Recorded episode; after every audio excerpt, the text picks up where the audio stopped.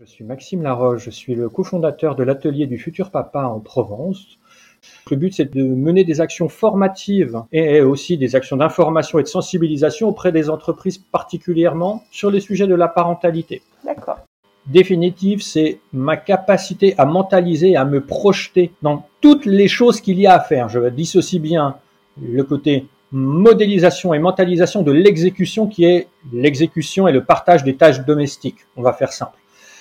C'est euh, des choses relativement banales. C'est euh, euh, est-ce que j'ai pensé la semaine prochaine à la sortie de mon fils ou de ma fille pour un anniversaire, tout ce qu'il faut pour l'organisation de la maison, appeler la nounou parce qu'il y a un changement de régime, toutes ces choses-là qui sont bizarrement, dans ce que je peux voir et ce que je constate malheureusement, beaucoup plus portées par les mamans que par les papas.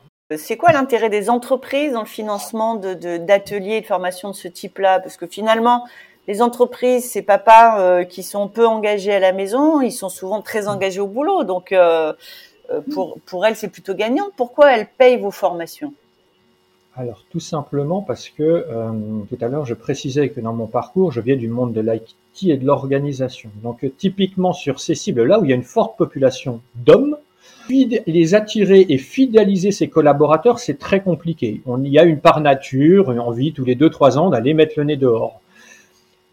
Premièrement, donc c'est un moyen pour eux d'attirer et de fidéliser parce que on peut pas tous les ans augmenter. Euh, les salaires, c'est un vrai sujet en ce moment. Les problématiques de ressources, euh, de ressources humaines également. Donc, on peut fidéliser les collaborateurs en ayant une politique de parentalité friendly, faire des facilités entre le home office, faire en sorte que si un parent, euh, il y a plein d'initiatives et des labels qui se créent un petit peu partout d'entreprises qui mettent en place euh, des congés sur les fausses couches, euh, des congés suite un enfant malade, des choses comme ça. Ce sont des petites briques, mais faut que ce soit porté par la, par la direction.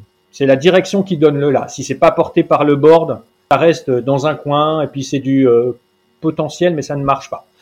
Donc ils le font pour ça. Parce que pour eux, recruter quelqu'un, ça coûte de l'argent. Quand la personne se barre deux ans après, c'est de l'argent aussi. Donc, ils utilisent ça pour fidéliser. Ensuite, en termes de visibilité, ils travaillent leur marque employeur. C'est très important pour eux. Et puis, autre part, euh, et non des moindres, ça permet de faire venir aussi des femmes sur des métiers d'hommes.